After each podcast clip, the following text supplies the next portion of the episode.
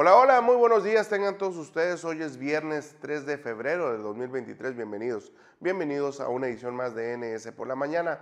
Y quédese con nosotros, que hoy hablaremos de Avalan, avanza un 40% modernización de la calle Olivares. También firman convenio de colaboración Instituto Sonorense de la Juventud y sus homólogos en Sinaloa y Baja California. Muere operador de excavadora en derrumbe en Potam. De eso vamos a estar hablando más adelante. Además, presenta Alfonso Durazo a embajadores el Plan Sonora de Energías Sostenibles. DIF Sonora firma convenio con Itson a favor de las juventudes y aparte es la única corcholata que nos había que no nos había visitado, dijo Alfonso Durazo sobre Marcelo Ebra con información de Manuel Quintana. Vamos a estar hablando de eso más adelante. Además, asegura Andrés Manuel López Obrador que se tendrán cuatro meses y no tres para mudar operaciones de carga del Aeropuerto Internacional de Ciudad de México al Felipe Ángeles. Además, exigen priistas expulsión del senador Osorio Chong del partido. Y el PRD no anda pidiendo limosna a nadie, aseguró el dirigente nacional Jesús Zambrano. Además, vamos a tener la participación de nuestros colaboradores y Fuerza, Fuerza Deportiva. Comenzamos.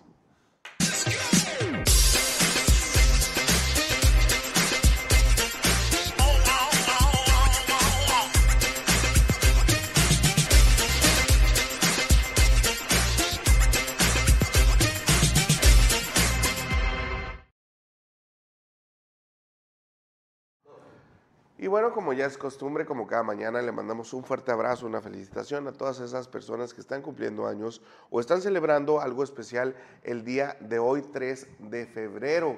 En especial, amigos, familiares y por supuesto a todas y todos los seguidores de la multiplataforma política número uno de la entidad. Y bueno, aprovecho para mandar algunos eh, saludos, felicitaciones a los compañeros amigos de Facebook, a Luis Fernando Pineda, hasta Navajoa, Sonora, o donde quiera que se encuentre, entrañable amigo de la secundaria, al Chorcho, le decíamos en aquellos tiempos, en la escuela secundaria técnica número 5. Un saludo, por supuesto, a la Perla del Mayo. Hasta Navajoa también nos vamos con al Güero Quiroz. Enrique Quiroz está cumpliendo años. Un fuerte abrazo por su cumpleaños.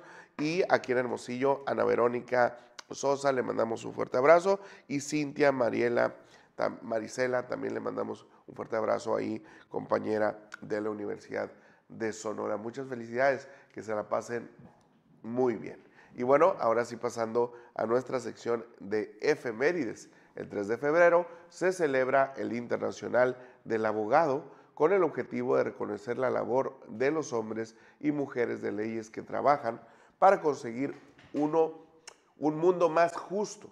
Y bueno, se pretende destacar la notable importancia de los abogados en la defensa jurídica a personas, transmisión de procesos judiciales, administrativos y mediación de negociaciones y conflictos laborales, entre otras competencias. Ahí está. Obviamente, obviamente usted conoce algún abogado, algún litigante, algún estudiante de derecho, un licenciado, como dicen por ahí, pues felicítelo, es es momento de felicitarlo y por supuesto este, de reconocer, por supuesto, su labor en la sociedad.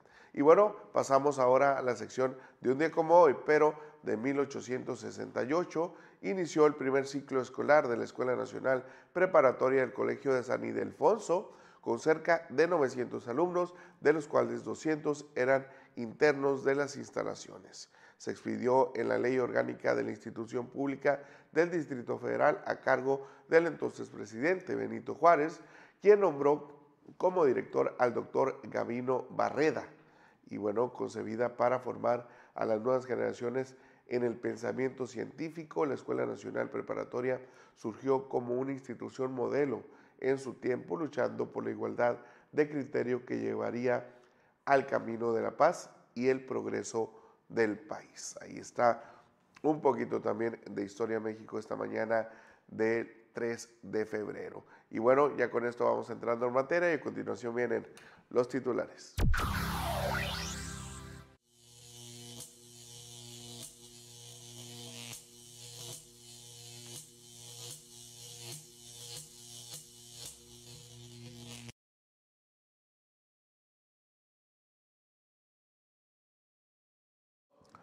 Estos son los titulares de los principales medios de circulación nacional y estatal y bueno, como cada mañana comenzamos con el diario Reforma, que maneja como nota principal que sacan, así, por decreto, carga aérea del Aeropuerto Internacional de la Ciudad de México. Esta decisión presidencial obviamente beneficia al Aeropuerto Felipe Ángeles, donde van a estar poco a poco mudándose algunas compañías para eh, pues transporte de carga, envíos y toda esta logística que están mudando del aeropuerto Benito Juárez o internacional de la Ciudad de México al nuevo aeropuerto, al AIFA, como le llaman también a este proyecto de la federación. Y bueno, pasamos ahora a eh, la jornada, quien maneja como nota principal, que cometí errores, pero no dejaré la mesa de la Cámara de Diputados, aseguró Krill tras el exabrupto de no, no recibir en el Pleno al ejército por motivo de pues esta fiesta cívica que estarían llevando a cabo y muchos, muchos senadores dicen, muchos diputados dicen, si no puede presidir la Cámara, menos va a poder presidir el país. Así lo dijo algunos diputados, sobre todo morenistas. Y bueno, pasamos ahora al Universal que maneja como nota principal hoy 3 de febrero del 2023 que reubicación de casas por el tren de por el tren Maya sin avance aún todavía. Vamos a esperar qué va a pasar con toda esta gente que están quedando sin hogar por este megaproyecto también que muchos expertos dicen no alcanzamos a dimensionar el impacto que tendrá positivo en el país el tren Maya y otros proyectos que también están en cursos en México y todavía no vemos los resultados y yo creo que vamos a esperar todavía unos tres años más para ver los resultados de estos megaproyectos. Y bueno, pasamos y cerramos el tema nacional con el financiero que maneja el día de hoy en el tema económico, que recuperó enero solo uno de cada tres empleos perdidos en diciembre. Además, Marcelo Ebrard dice, eh, pues la BMW decide ser socio de México por 30 años más. Ahí está Marcelo Ebrard, en el marco también de su visita acá en Sonora, donde estuvo acompañando al gobernador Alfonso Durazo a la exposición a los embajadores 60, el cuerpo, el cuerpo diplomático de diferentes países que estuvo en Puerto Peñascos para exponerle el plan de Sonora de energía sustentable. Y bueno, pasamos ahora al plano estatal con el diario Expreso, quien maneja el día de hoy como nota principal, hoy 3 de febrero, que Sonora es modelo de energía limpia, aseguró el gobernador.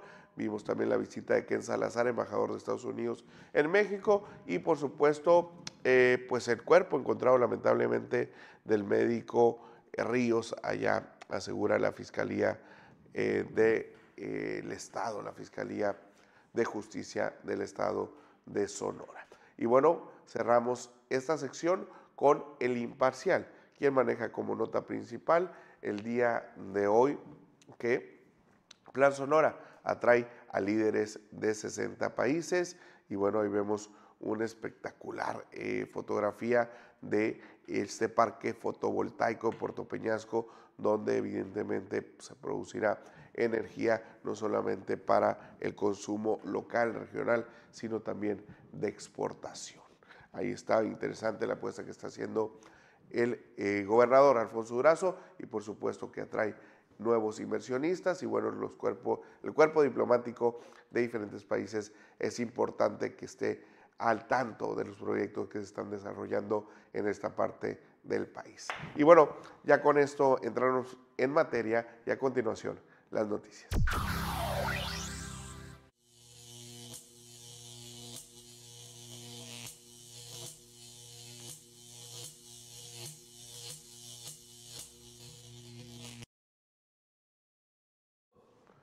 Y bueno, entrando a la información, Gerardo Togawa Espinosa, director de infraestructura de la CIDUE, dio a conocer que los trabajos de modernización en eh, la calle Olivares, al norte de la ciudad, llevan un adelanto, un adelanto de 40%. Togawa Espinosa mencionó que en la rehabilitación de la calle Olivares, que se encuentra en proceso del Boulevard Progreso a Luz Valencia, se tiene destinado una inversión de 6.5 millones de pesos. Explicó que al, momento de colocar el nuevo pavimento en la primera área, cambiarán también el tráfico que ahora circula del sur a norte por el lado oriente y lo pasarán al lado poniente para poder continuar con la rehabilitación de la tubería de agua potable que se encuentra en ese cuerpo de esta pues transitada avenida, la calle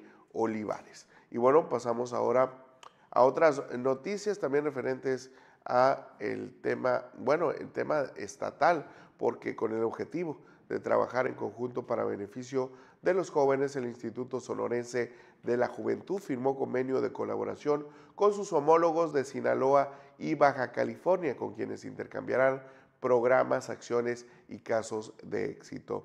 Y bueno, el evento que se realizó en el Colegio de Bachilleres Plantel Ernesto López Riesgo, eh, el Cobach Norte, asistieron la directora general del Instituto Sonorense de Juventud, Rebeca Valenzuela, Rigoberto Salcedo Boyd, director del Instituto de Juventud de Baja California, y Saúl Gerardo Mesa López, director del Instituto Sinaloense de la Juventud. Valenzuela Álvarez dio a conocer que además de coadyuvar para mejorar los planes de trabajo, se tomará en cuenta a los jóvenes estudiantes que transitan entre estos estados.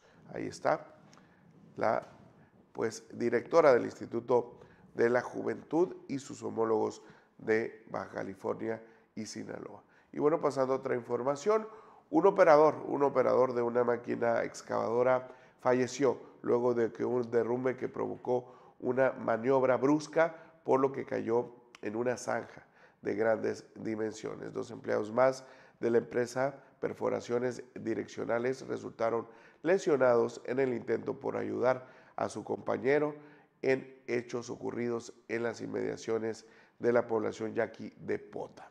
Y bueno, la persona eh, que murió llevaba por nombre José Martín, quien contaba con 58 años de edad y era residente de la comisaría de Vica, cuyo cuerpo fue rescatado al filo de las 9.45 horas por personal de bomberos de Guaymas y de protección civil que trabajaban, eh, trabajaron por horas en el lugar. Y bueno, los lesionados fueron identificados como Francisco Javier, de 34 años de edad, y de 35 años, quienes, Isaías, de 35 años, quienes fueron auxiliados por paramédicos de Cruz Roja de Guaymas y trasladados a recibir atención médica en un hospital del mismo puerto, donde son reportados como estables. Lamentable, lamentable lo ocurrido en Pota. Y bueno, siendo las 9.14 de la mañana, vamos a nuestro primer corte comercial y regresamos con más información. Con tertulio entre colegas. Yo lo que lamento es que no haya oposición en Sonora, ¿no? Es un animal político. ¿Sí le va a servir esto para hacerse más fuerte? Son 869 millones de pesos. Es tenebroso, es afectivo, es astuto. Todos los jueves a las 12 pm por las redes sociales de Nuevo Sonora pero ahorita como que andan un poquito distraídos. Lo tengo por transparencia. Pues lo que tienen ahí es una nueva oportunidad. ¡Qué ignorante! Con tertulio entre colegas.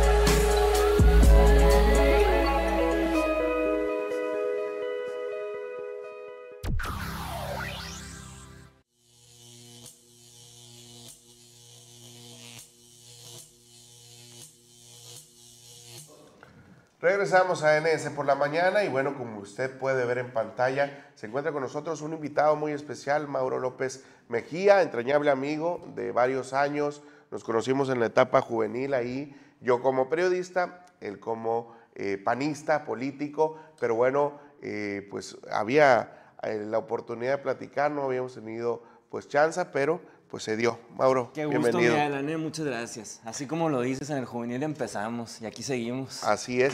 Me llamó mucho la atención, Mauro, y por eso te hice la invitación de esta entrevista, una foto que anduvo circulando en redes sociales donde pues reuniste a varios amigos, a varios jóvenes que estuvieron en política en su momento y ahorita pues están en otras cosas, están alejados. No sé si podemos tener eh, la foto ahí que anda circulando para que también la gente que nos está escuchando pueda verla. Si no, ah bueno, ahí está, mira, ¿no?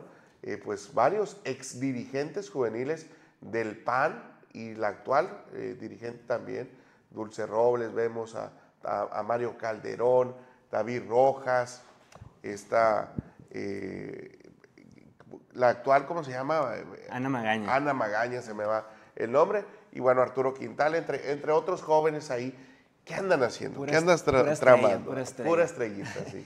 Pues fíjate que ya son varios meses que nos hemos estado reuniendo a platicar, eh, diferentes compañeros consejeros, panistas, militantes y como bien dices, afines, que a lo mejor ahorita no participando activamente dentro del partido, pero siempre con esa inquietud que debemos tener todos de, del rumbo que está tomando la vida pública en nuestra ciudad, estado, país. Ajá.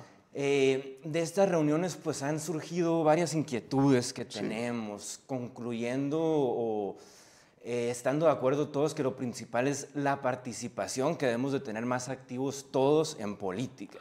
Entonces en esta reunión sí, efectivamente fueron eh, cinco exdirigentes juveniles estatales, eh, que pues podíamos agrupar muchos otros jóvenes alrededor de estas Claro. diferentes generaciones de dirigentes y con la firme intención de participar más activamente, conscientes de que la ciudadanía está exigiendo caras frescas al frente de los liderazgos del partido, caras frescas para las candidaturas y conscientes que no nos podemos quedar al margen de la toma de decisiones que se están tomando en nuestro partido y en el gobierno. Y ese es básicamente el punto. Eh, Vamos a participar.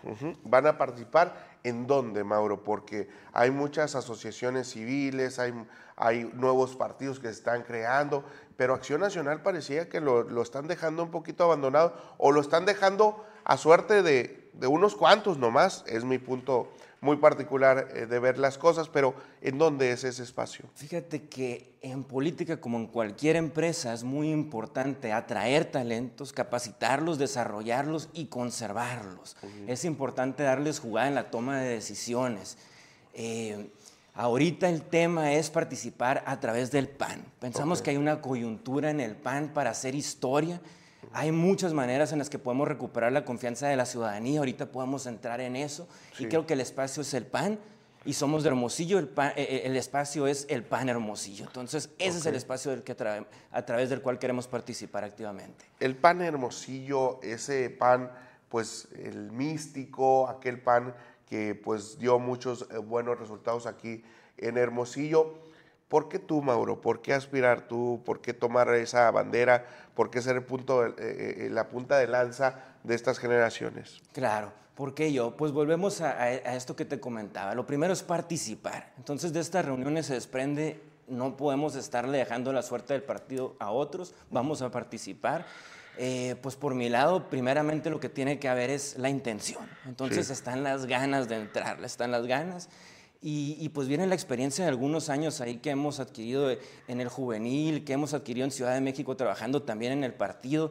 La verdad es que ya son muchos años dedicados al servicio público y, y, pues con un plan para, para recuperar esa confianza que es hacer las cosas bien. Yo lo que estoy platicando con mis amigos y con, y- y con demás panistas es vamos a hacer las cosas bien. La principal manera de recuperar la confianza de la ciudadanía es haciendo las cosas bien en casa. Vamos a pegarnos a la legalidad, vamos a respetar los tiempos, vamos a escuchar la voz de todos y regresar a nuestros orígenes democráticos para que verdaderamente participemos todos y nos sintamos parte de las decisiones. Eh, y por supuesto, lo que es importantísimo, tenemos que hacer buenos gobiernos, tenemos que hacer gobiernos de resultados. Ahorita en la actualidad está la coyuntura de tener un gobierno municipal de acción nacional que está dando excelentes resultados. Entonces, en, en mí, pues están las ganas de ser parte de esa coyuntura y aportar esa creatividad o ese enfoque que a lo mejor puede venir de un relevo generacional. Entonces, ¿Cómo, ¿Cómo has visto a Toño Eschazarán? Toño Eschazarán va, la verdad es que hay que decirlo, está haciendo un excelente trabajo. eh, es un gobierno de resultados. Ahí están los resultados. Se ha triplicado el presupuesto en obra pública en el año pasado, siendo el más alto, el, el más alto ejercido en la última década, en ese periodo. Eh, tenemos 220 patrullas eléctricas nuevas, teníamos 70, ahora tenemos 220 más perdón, pegando alrededor de las 300 patrullas y eso ha tenido como resultado eh, que tenemos la incidencia delictiva en, en un declive de 17% Ok. y que incluso la percepción de seguridad ah, es la más alta en todo el estado la de Hermosillo y ha sido el indicador más para mí claro del buen gobierno y pues, seguridad y obra pública. ¿Qué más le podemos pedir a- al alcalde? Pero además de eso, pues Hermosillo ahorita está como la quinta ciudad, según un estudio del Financial Times, como la quinta ciudad con mayor potencial económico. El Toño Estazarán es el alcalde con calificado el quinto mejor alcalde de todo el país. Eh, le está apostando a los jóvenes, pues regresaron al Instituto Hermosillense de la Juventud. Eh, y pues así me puedo ir, la verdad es que, No. que lo está haciendo muy bien el Toño. Oye, pues es que la verdad es que eh, podemos ver que el Toño está haciendo un gran esfuerzo aquí en Hermosillo, pero lo que no vemos es el respaldo de a lo mejor de un partido o de, un, de una, una ala política que le esté eh, echando frente. No, no me refiero a institucionalmente el ayuntamiento, sino del partido. Ahora, ¿Cómo está el estatus del PAN Hermosillo? Eh, tengo entendido que está próximo a vencer el interinato que, que está teniendo Luis Estebanero. Así es, ya, ya son los tiempos de emitir convocatoria. La, la convocatoria la deberá emi- emitir la Comisión Permanente Estatal. Entonces estamos a la espera en pláticas ahí de estas que te comento que se han tenido con también todos los actores políticos y con dirigentes y parte del Consejo. Es un tema que en el mes de febrero se tenga que emitir e- esa convocatoria. Y ahorita es una delegación, es una delegación que pues fue ahí extraordinaria, se, se hizo una delegación por acuerdo, sin embargo, eh, pues es parte de, de esa delegación, su tarea debe ser convocar a, a esta nueva asamblea para elegir una, eh, un comité municipal y, y es parte de la justificación de esa delegación, el, el- el convocar a esta asamblea que deberá estar siendo muy próximamente. Eh, ¿cuál, es, cuál, ¿Cuál es el método? Obviamente lo vamos a conocer eh, una vez que emitan la convocatoria, pero ¿cuál es el método que esperarías tú, Mauro? Porque pues dices que una de tus intenciones es volver a democratizar los procesos internos del partido, algo que no vemos desde hace mucho tiempo. Eh, ¿cuál- ¿Qué método esperarías tú? Tiene que ser una asamblea en la que los militantes eligen a su dirigente por fuerza, porque es lo correcto, porque es lo que marca nuestra normatividad interna y necesitamos un proceso apegado a la legalidad. Entonces es una asamblea independientemente de que pueda haber un consenso muy grande y que... se Una registre- candidatura única. Claro, claro, la asamblea es, es, tiene que ser. Y al final, pues la asamblea lo que, lo que te eh, arroja, pues es un consenso, es el consenso entre la mayoría del partido. Entonces, por supuesto que puede haber un consenso tan grande que hoy hay un solo candidato, pero vamos por una asamblea democrática. Te voy a hacer una pregunta eh, medio incómoda, Mauro, pero eh, ¿por, qué, ¿por qué tratar de rescatar Acción Nacional? Porque, pues, si nos vamos a, la- a los votos, pues creo que quedaron en cuarto eh, lugar aquí en Hermosillo, independientemente de, los votos ya en conjunto con la Alianza. Y, y los militantes, pues, no, no es el pan de antes, pues. ¿Por qué animarte? No es el pan de antes. Yo creo que no hay institución humana que sea perfecta y mucho menos en los partidos políticos. Sin embargo, para mí el Partido Acción Nacional es el partido con la historia más rica. Parte de esa historia enriquecedora es nuestra democracia. Yo veo en el Partido Acción Nacional gente muy buena, apegada a principios democráticos, con verdadera intención de ayudar y procurar el bien común. Sí hay gente muy buena.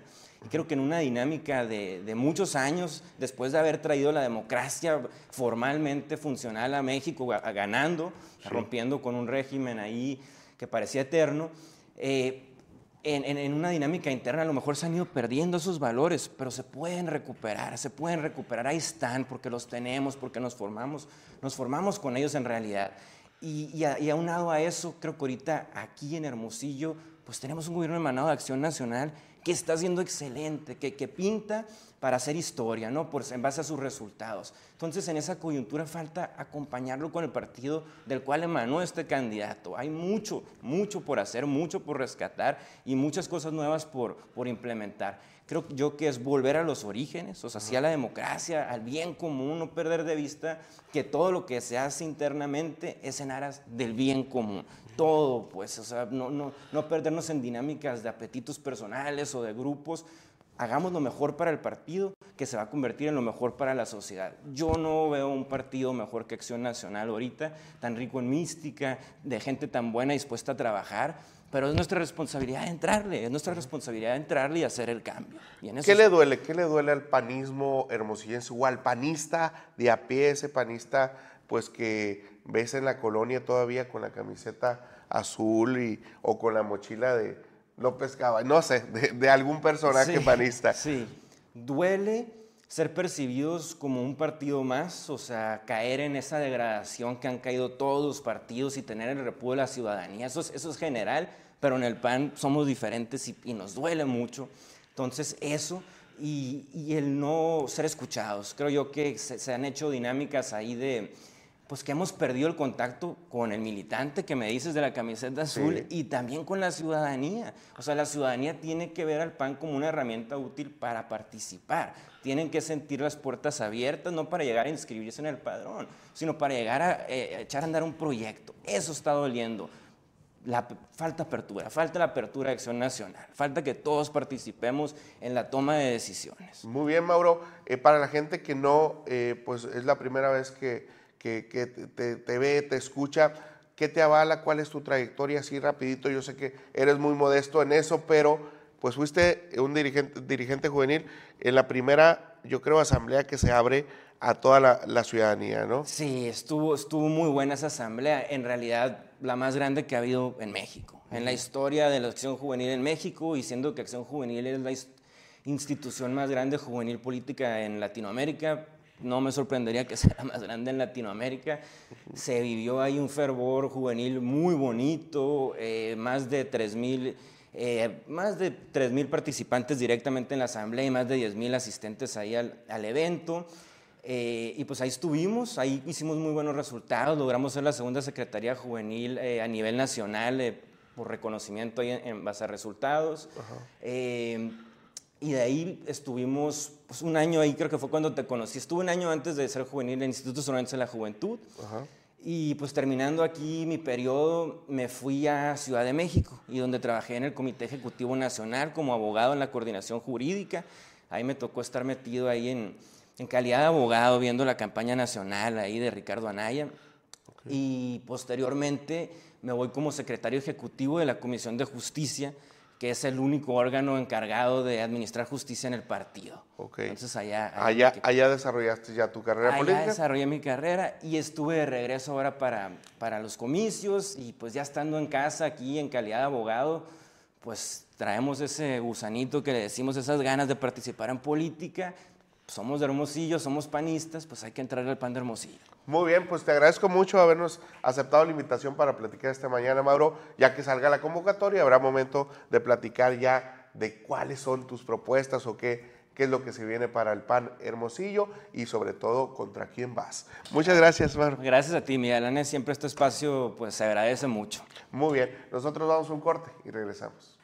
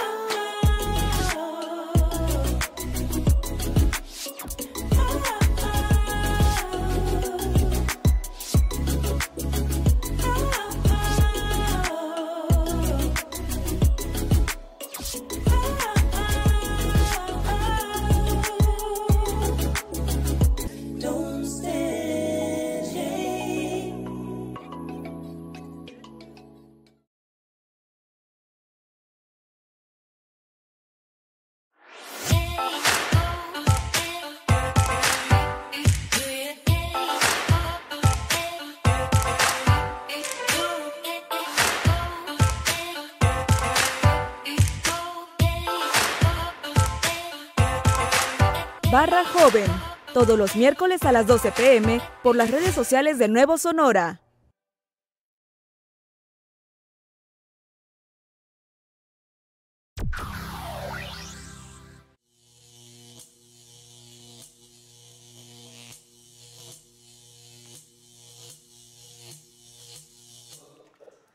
Regresamos a NS por la mañana y bueno, ya se encuentra en la línea como cada viernes Diego Avilés, que nos viene a hablar del tema económico. Buenos días, doctor. Buenos días, Alan. Gusto saludarte a ti y a toda tu audiencia. Estar de nuevo en este Muy espacio. bien. Pues, ¿qué nos preparaste el día de hoy en el marco pues de la visita de pues de embajadores, más de 60 embajadores a Sonora, a Puerto Peñasco puntualmente? Más de 60 embajadores y la última corcholata, como dijo el gobernador. Así es. Eh, fíjate que no hay registros, al menos hasta, hasta este momento, y un evento de promoción, de atracción de inversión, porque la verdad fue eso. Un evento de promoción de atracción de inversión al Estado tan grande como el, como el visto ayer. ¿no? Mm, Se le mostró a los representantes de distintas embajadas y misiones diplomáticas que están establecidas en México. El canciller Ebrard eh, y se les expuso en qué consiste este ecosistema que ha planteado el gobierno del estado de Sonora, eh, llamado el Plan Sonora de Energías eh, Sustentables. Y entonces ahora el, rat- el reto que va a tener el gobierno del estado va a ser romper la inercia, la inercia en la negociación, la inercia en la producción eh, y la inercia en la atracción de inversión extranjera a la entidad, ¿no? Eh, el año pasado, 2022, está por terminar el, eh, el cómputo oficial que da la Secretaría de Economía cada, eh, puntualmente al cierre de cada trimestre. Pero ya tenemos datos de cómo le fue a Sonora durante el primer, segundo y tercer trimestre en atracción de inversión extranjera y no tarda en salir el último trimestre y por lo tanto ya podremos tener un radiograma completo de qué pasó con Sonora en inversión extranjera. Y la verdad es que los datos no son alentadores. Culpa del actual gobierno, pues en parte tendrá cierta responsabilidad. Pero la verdad de las cosas es que la atracción de inversión, la negociación con el sector empresarial para que quiera establecerse en un lugar o en otro, no es un tema de un año, no es un tema de que en enero el gobernador empezó con la promoción y ya en diciembre se estableció.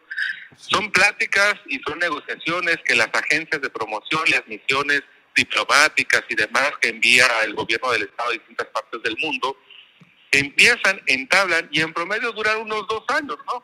Bueno, el evento que vimos ayer de llegarse a fructificar y ver resultados en inversión, lo podemos estar empezando a notar a partir dentro de dos o tres años. Esperemos que este, esta apuesta tan riesgosa y tan alta y tan atractiva que está haciendo el Estado tenga sus efectos la atracción de inversión. Y en dos o tres años, cuando eh, pues den fruto estas reuniones, vamos a estar preparados para recibir esa, esa inversión aquí en Sonora, Diego. Bueno, eh, hay varias cosas que platicar del Plan Sonora, ¿no? El Plan Sonora que tiene en su nombre energías sustentables, me llama la atención, pues energía, quizás esa alusión a este, este ecosistema de electricidad, litio y gas, ¿no? Pero la palabra sustentable hace referencia a algo de largo plazo, ¿no? Al crecimiento sostenido, al crecimiento sostenido que va a haber los próximos años. Y sí, eh, aparentemente el, el Estado el Estado mexicano, el, gobierno federal y el gobierno del Estado de Sonora están coordinando esfuerzos para crear este ambiente de inversión, con todos los proyectos que implica el plan que ha anunciado el gobernador, que muchos ya están en ejecución, que está en ejecución. Vemos en ejecución el tema de eh, la modernización del puerto de Guaymas, el tema del aeropuerto de Ciudad Obregón.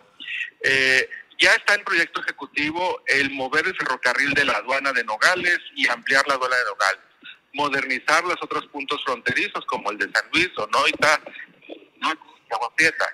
Ya está por terminar la carretera que va a Bavispa, que da un sector, ya está en proyecto eh, la carretera que va a llegar a Chihuahua y más que Chihuahua, ya lo hemos platicado, va hacia Texas. Esa carretera es la conexión con el, con el este de Estados Unidos. Bueno, todo este escenario sí genera condiciones para la atracción. Hay, hay también, por ahí se comentó ayer, eh, este escenario de la creación de nuevos parques industriales para poder tener esta capacidad de recibir y hacer Vamos a ver cómo se comporta esto. Las negociaciones y la carne, diría en, en términos más coloquiales, ya está arrojada al asador y veremos cómo termina esto los próximos años. Muy bien, ¿y cómo viste a Marcelo Ebrard? Eh, pues eh, la última corcholata que no había visitado Sonora, pero no lo hizo en una asamblea informativa ni placeándose con la militancia, sino trabajando, Diego. Pues, el canciller, eh, el canciller está haciendo su trabajo, lo, lo ha hecho muy bien. eh, él ha sido una pieza clave en el acuerdo comercial, a pesar de que el acuerdo es un tema de la Secretaría de Economía. Él desde los tiempos de Trump cuidó el acuerdo comercial, te acordarás, en la amenaza de Donald Trump, a quien mandó eh, López Obrador para negociar y calmar las aguas fue a Marcelo Ebrard. Y ahora tiene una encomienda directa del, gober- del, del presidente de la República para la promoción de Sonora.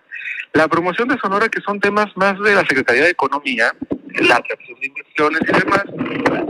Hay una encomienda directa por el plan Sonora, ¿no? Y el plan Sonora pues, es una estructura muy complejo, de largo plazo, eh, de infraestructura, de desarrollo, de educación, etcétera. Y hay una parte que también es medular, que es la atracción de inversiones. Entonces él cumple con su papel, es un profesional en ese tema, ¿no? Sí. Trae a las misiones diplomáticas. Las misiones diplomáticas ya tienen la información, ya tienen los documentos y lo van a mandar a sus respectivos países para decir, mira, acá en esta parte de México existe esta posibilidad. Ya será tarea entonces de los funcionarios del gobierno del Estado darle seguimiento hasta qué alcances llegan esa labor que hizo el canciller el día de hoy. Muy bien, pues excelente, excelente análisis, eh, Diego. Eh, no sé si eh, traigas otro temita ahí, de repente te lo sacas de la manga. No, por lo pronto no, Alan. Muy bien, pues muchas gracias, Diego. Vamos a estar pendiente, obviamente, de cómo se va cristalizando todo este tipo de eventos, de reuniones inéditas y eh, pues es interesante lo que destacas. Nunca eh, se había visto un evento de tal magnitud para eh, atraer inversión a un estado. Ojalá rinda frutos y no esperemos tanto tiempo como pronosticas, pero hay que, hay, hay que redoblar el No, paso, eso es un hecho. Alan. Las negociaciones con cualquier empresario para que se instale no es no es algo rápido. ¿no? Es de dos a tres años. Fácil. Entonces, eh, la carne está arrojada al asador y veremos qué frutos da los próximos. Que, chi- que chille, dirían entonces, por ejemplo. ahí. Exactamente. Muy bien, pues ya, ya se antoja, ya es fin de semana. Muchas gracias, Diego. Que tengas un excelente fin de semana. Gracias a ti. Hasta pronto. Nosotros vamos a un corte y ya regresamos porque está lista eh, Marisa García con eh, pues, el tema de sexología.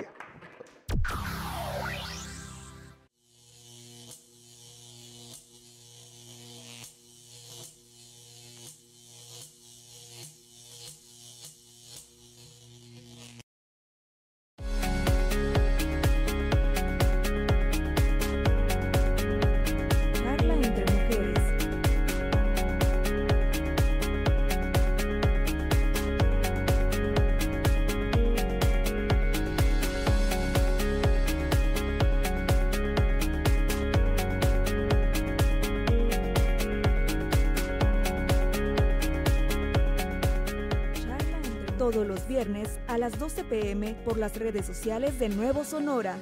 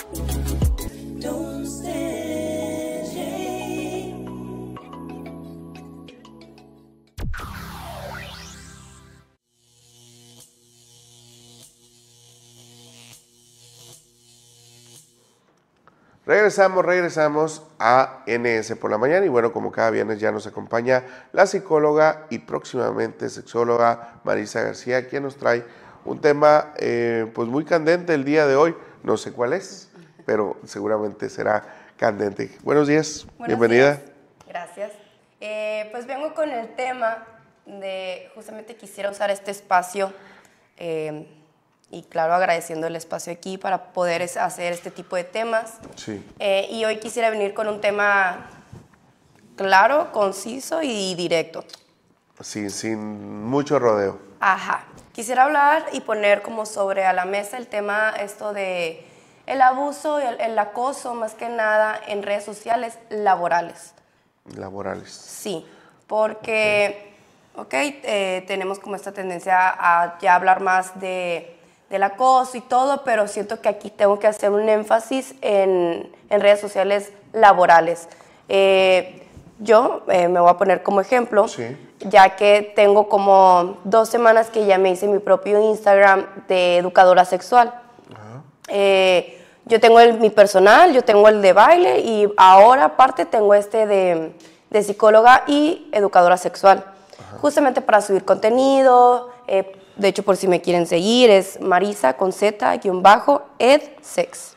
Ok. Eh, ahorita, ahorita lo compartimos ahí. Gracias. Bueno, Pero la cosa es que llegan mensajes, llegan mensajes de sacando plática, digo, no me ha pasado algo que me ha da- dado miedo o alguna amenaza a mayores, pero sí incomodidades. Y justamente ayer lo estaba platicando con, con una persona, nos fuimos a tomar un, un cafecito y me estaba preguntando como, oye, ¿cuáles son tus miedos como educadora sexual y la edad que tienes, etcétera?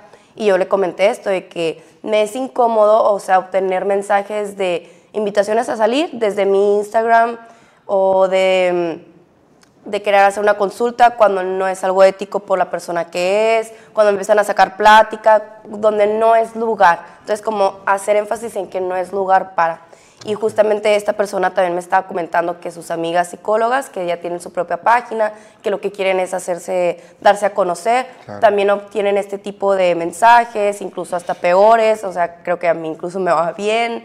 Eh, entonces sí me- se me hace muy triste como nosotras mujeres, la verdad que pasa más en mujeres, no estoy diciendo que no Sí. pase en hombres, pero sí hay una cantidad diferente en, en mujeres, pues en porcentajes, es la, hablando de mayor- la porcentajes. gran mayoría. Claro, entonces como digo, si quieres cortejar, si quieres invitar a salir, eso no, no lo veo como algo malo, ¿no? Porque hay una diferencia de acoso y hay otra diferencia como, pues, tienes interés, quieres saber, quieres conocer a esa persona, yo entiendo, pero no lo hagas mediante su página laboral. que aquí yo creo que se, se- se pasa esa línea de lo que debe de ser lo, lo profesional, pues, o, o el, un conducto institucional hacia una profesión a algo personal. Y Marisa, qué bueno que lo traes a colación este tema porque yo no sabía que era tan común.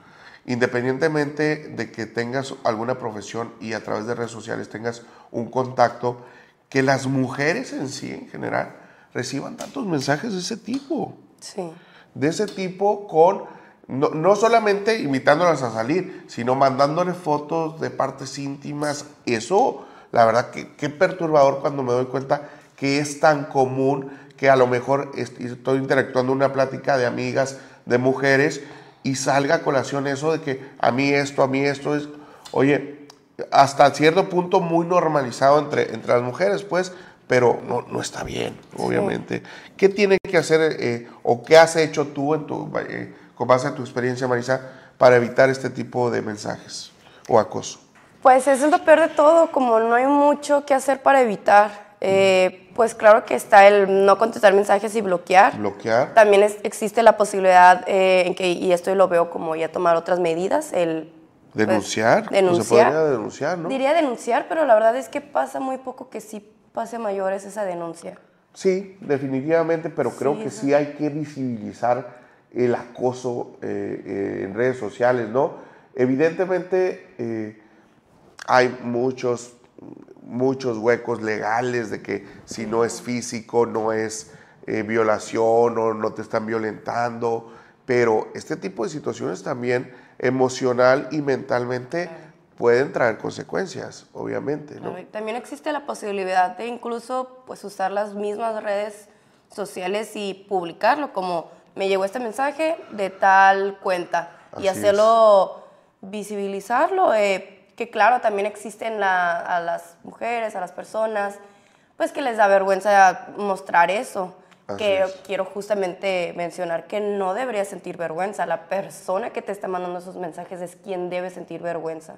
Así es, que es una, una cuestión ya de, pues, de- interna, pues, de, de asimilar y tomar conciencia que no es tu culpa, porque muchas veces uno, por ejemplo, no sé, al- alguna muchacha va a subir un, video donde salga eh, muy guapa y le van a llegar miles de mensajes, no es tu culpa, no es culpa, por, no es porque tú subiste una foto muy guapa. Ellos no pueden o no están, digamos, eh, correctamente actuando eh, conforme a tu vestimenta. Ayúdame, Marisa, ayúdame, me estoy, me estoy trabajando. no, tienes Pero, toda la o sea, razón. No, sí, sí. sí me entendiste, más o Sí, menos. no, Espero claro que, me sí. haya sí, sí, dado a entender también. Sí, nosotros podemos eh, Vestir, subir lo que hacer, queramos y todo. Eh, no va a ser nuestra culpa quien nos mande mensajes por lo que nosotras subamos y hacemos tentaciones y que es que tú lo tentaste. No, no, no, no. Eh, y luego también quiero in- incluso como darle, agregar esto, que justamente pues también lo que puedes hacer en Instagrams personales es que puedes hacerlo privada la cuenta, eso es muy importante, Eh, sobre todo si tienes hijos, este, porque luego de verdad que hay de todo ahí en Instagram. Ajá. Pero aquí la cosa justamente de eh, redes sociales laborales es que normalmente no lo ponen en privado porque el chiste es que tu, tu red social laboral llegue a más personas, que lo puedan compartir. Si es privado no lo puedes compartir, está más difícil que te llegue o que veas el contenido.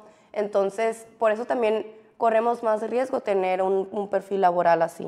Muy bien, entonces recomendaciones, eh, bloqueo, eh, evitar ese tipo de, de mensajes, bloqueándolos y a lo mejor compartiéndolos con amigos para que tomen sus precauciones.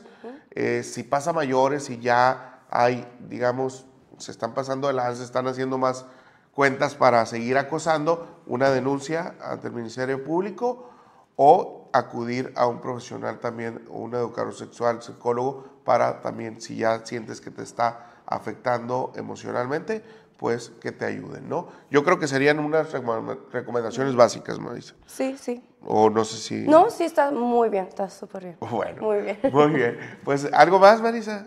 Eh, sí, nomás para Sí. volver a recordar, esto, como dijiste, de recomendaciones, lo puedes hacer viral en tus redes sociales, publicarlo en tus redes sociales de que esta persona me está mandando mensajes, esta es su cuenta. Para ponerlo con palabras más fácil, pues quemarlo. Quemarlo, ¿no? Como Ajá. Para que, que a ti no te dé vergüenza, que a esta persona le debería dar vergüenza. Claro, como, a ver, se ha dado mucho el tema del Me Too, los tendederos y todo esto también. Ajá, Eh, también, a ver, cibernéticamente, virtualmente también pasa. Entonces también hay que evidenciarlo y sobre todo pues distinguir también cuando se pasa esa delgada línea de el cortejo amable, respetuoso a pues ya lo que vendría siendo el acoso y eh, mensajes pues pornográficos ahí, no, no sé cómo. Sí, incluso no llegar como al extremo pornográfico, o sea, que también están, ¿no? Claro. Sí. Pero justamente también de lo más mínimo que te hace sentir incómoda, te digo, invitar a salir o cuando no es lugar para el perfil laboral, no es lugar para, eh, ¿quieres salir o quieres, eh, y qué estás haciendo? No es lugar para. Muy bien, pues ahí está. Muy, muy buena eh, tema el día de hoy para visibilizar, tomar en cuenta y tomar acciones también ante cualquier eventualidad. Muchas gracias, Marisa. No, gracias a Que ti por el espacio. Un excelente fin de semana y bueno, hay que hacerlo, hay que hacerlo visible. Vamos a un corte y regresamos porque ya está listo Luis Jaloma con las mejores recomendaciones. Con tertulio entre colegas. A- a mí- yo lo que lamento es que no haya oposición en Sonora, ¿no? Es un animal político. Sí le va a servir esto para hacerse más fuerte. Son 869 millones de pesos. Es tenebroso, es afectivo, es astuto. Todos los jueves a las 12 pm por las redes sociales de Nuevo Sonora. Pero ahorita como que andan un poquito distraídos. Lo tengo por transparencia. Pues lo que tienen ahí es una nueva oportunidad. ¡Qué ignorante! Con tertulio entre colegas.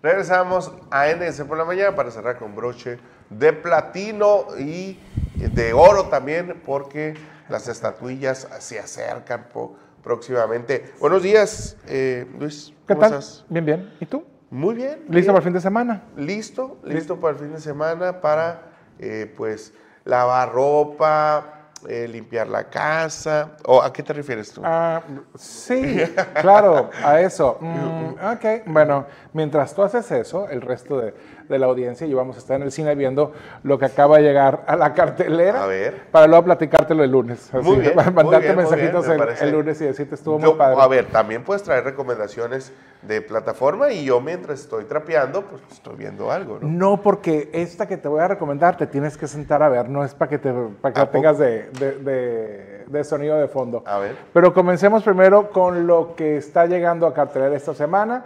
Está llegando una película que se llama The El Hijo, estelarizada por Hugh Jackman. Eh, básicamente esta es la historia de, de una familia, bueno, de dos familias, eh, resultado de un divorcio, donde hay un hijo de por medio, donde la mamá llega a un punto de, llega un punto de quiebre, donde ya no puede más, y va y se lo, se lo regresa al papá, a Hugh Jackman, y le dice, ¿sabes qué? No puedo más, hazme el paro, ¿no?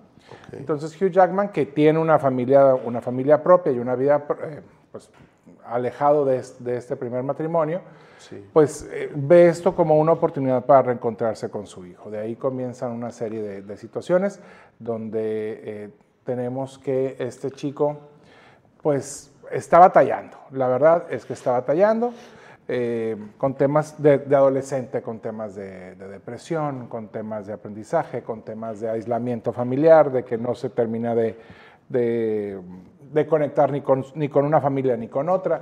Entonces es básicamente ver cómo Hugh Jackman trata de reconectar con su hijo como padre en lo que, y tratar de evitar que se pierda, así, poniendo, poniéndolo, poniéndolo así, que evitar que se pierda. Qué, qué- qué actual el tema, ¿eh? qué actual en la coyuntura que estamos viviendo como sociedad, Luis. eh, traer estos temas a la pantalla yo creo que ayudan mucho para eh, pues tom- tomar algún ejemplo, algo bueno de estas tramas, de estas historias, porque pues es lo que vemos día con día en las familias. A, a mí lo que me llamó mucho la atención de la película es que, pues obviamente estas películas generalmente suceden en familias acomodadas, decía mi abuela, ¿no? en familias donde, donde hay recursos, donde hay trabajo, donde hay, eh, donde hay dinero, simplemente. Sin embargo, este es un tema que va más allá de eso, es un tema que eh, pues no respeta clases sociales, ingreso, tamaño, eh, raza, lo que sea. Entonces, es un, es un drama familiar con la también extraordinaria Laura Dern, eh, que bueno, la combinación de Hugh Jackman y Laura Dern es, es muy buena en pantalla. Y esto aquí hay algo interesante, es del director Florian Sellner. Él hace dos, dos o tres años hizo una película que se llamaba El Padre, The Father, con Anthony Hopkins y Olivia Colman, que, estuvo, que los dos estuvieron nominados al Oscar por esa película. Bueno, esta pudiera ser la precuela de esa película. Órale, órale, órale. De hecho, en El Hijo, Anthony Hopkins sale como uno de los abuelos. Entonces, ahí hay una conexión un poco más directa. La película está bien realizada, si de repente un de repente el argumento eh, cae en un, lugar de- en un par de lugares comunes, pero la verdad, la presencia de Hugh Jackman y Laura Dern rescatan el proyecto de una manera muy extraordinaria. Es, es una película muy recomendable eh, para verla. Es una película seria, es una película un poquito fuerte de repente. Y no les voy a platicar el final, que es un final muy, muy interesante. eh, y, que, y que realmente nos va a obligar, va, va a salir uno de la sala eh, pensando cómo son las relaciones, no nada más con los hijos, sino con los hermanos, con los primos, con los tíos, con los vecinos, porque en estos momentos hay que hacer un mayor uso de la empatía. Así es, de esas películas me gusta que te, que te dejen pensando, ¿no? Sí. Que te inviten a la reflexión y no al no a la reflexión esa que decían las tías de trae mensaje. ¿eh? No, ¿Te no, no, acuerdas no, no, sí, sí, mucho Está mensaje. muy bonita, trae mensaje. Mucho mensaje, sí. No, Muy y bien. de ahí nos pasamos- Disponible en Eso está en cartelera, eso está en cartelera, sí, en los cines locales. De ahí nos pasamos a otra película que está también en, en la cartelera local, que se llama El maravilloso Maurice, o The Amazing Maurice. Que esta es una, esta es una animación que estuvo, eh, estuvo en el Festival de Sundance a principios de año, es una, es una producción británica que básicamente es una especie de parodia, de, de- sí, es una parodia a los cuentos de hadas. Eh, Maurice, este gato que vemos en pantalla, se pone de acuerdo con un flautista, embaucan unas ratas y van haciendo show de pueblo en pueblo, así como que eh, invadimos de ratas y luego sacamos a las ratas. Y, y, eh, hasta que llegan, hasta que llegan a, a un pueblito donde resulta que está una niña que se ha chutado todos los cuentos de hadas que te puedas imaginar y dice, a mí no me quieran ver la cara, y empieza este choque entre eh, los personajes y cómo se van eh, desarrollando estas aventuras. La verdad está muy divertida. Es una, es una, es una animación familiar completamente. Son, al momento de verla vamos a reconocer muchos de los cuentos con los que crecimos o con los que crecen todavía los niños, que uno quiere pensar.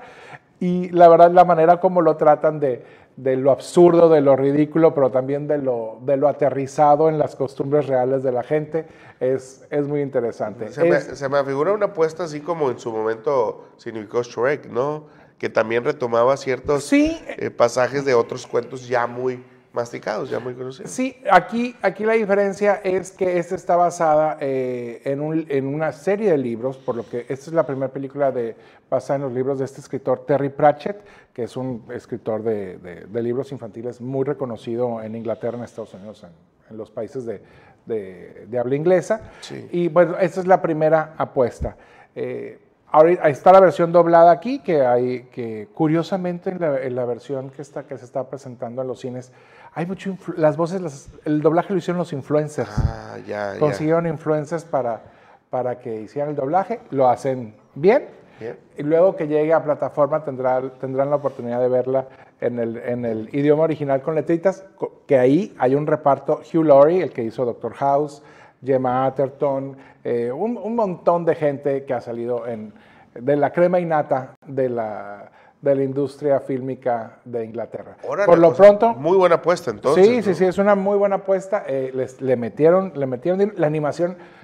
Es una animación entre, entre moderna y un po- con un guiño a esa vieja escuela de los aristogatos, esa vieja escuela de, del Robin Hood de Disney. Esta, es, una, es una combinación muy bonita, muy interesante. Vale muchísimo la pena.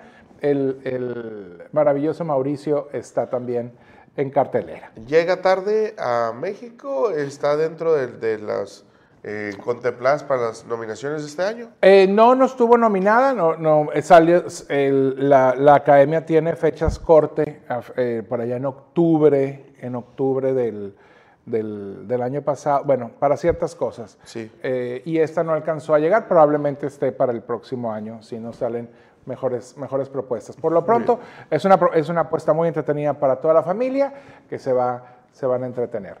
Y si te quieres, y para aprovechar que te vas a quedar en tu casa, a echar lavadoras y a, Así es. a, a poder, a poder- a podar el seto de, de afuera de tu casa, este, te tenemos una serie que en Amazon está llegando, se llama La Periferia. Esta es una serie, eh, ¿cómo ponerlo? Es una mezcla de The Matrix con la trilogía Bourne, con, con una película del 2000 que se llama Días Extraños. Eh, por eso, de hecho, por eso me llamó muchísimo la atención, porque agarran esta premisa. Eh, esta, esta película Días Extraños era cerca de alrededor del 2000, donde te ponías un implemento en la cabeza, como podemos ver ahorita en pantalla, eh, este, que, que básicamente te permitía grabar tus memorias y luego reproducirlas. Y estar viviendo, o sea, eh, cuando te casaste, cuando tuviste tu primer hijo, cuando te graduaste, cuando chocaste, cuando la- ese tipo de cosas. Entonces, esta, esta serie retoma un poco ese elemento donde tenemos a dos hermanos que viven en una parte de Estados Unidos muy pobre en el 2032, donde el trabajo es escaso, donde la única industria que está bollante o que está floreciendo es la industria de la, de la metanfetamina, donde no hay oportunidades, donde estos chicos que, son, que tienen muchas capacidades están atorados cuidando a la mamá que está inválida en casa. Entonces, pero son, son testers, son probadores eh, para juegos. Entonces, eh, les llega este, este aparato que se pone en, la cabeza y que es una especie de realidad virtual muy, muy avanzada. Entonces empiezan a, a- a, a probar este juego, este esquema, pero resulta que no es un juego, sino que es como una especie de portal a un universo paralelo Órale. al 2099, donde eh, se ven inmiscuidos en cosas así muy, muy de James Bond, muy de Bourne, muy tipo de Matrix, con una, donde la inteligencia artificial es la orden del día, donde hay choferes robots, donde hay un montón de cosas. La serie es, técnicamente está muy bien lograda, pero esta sí hay que sentarse a verla. Así, para, para no perder el hilo de, de la historia. La periferia, esta está en Amazon Prime.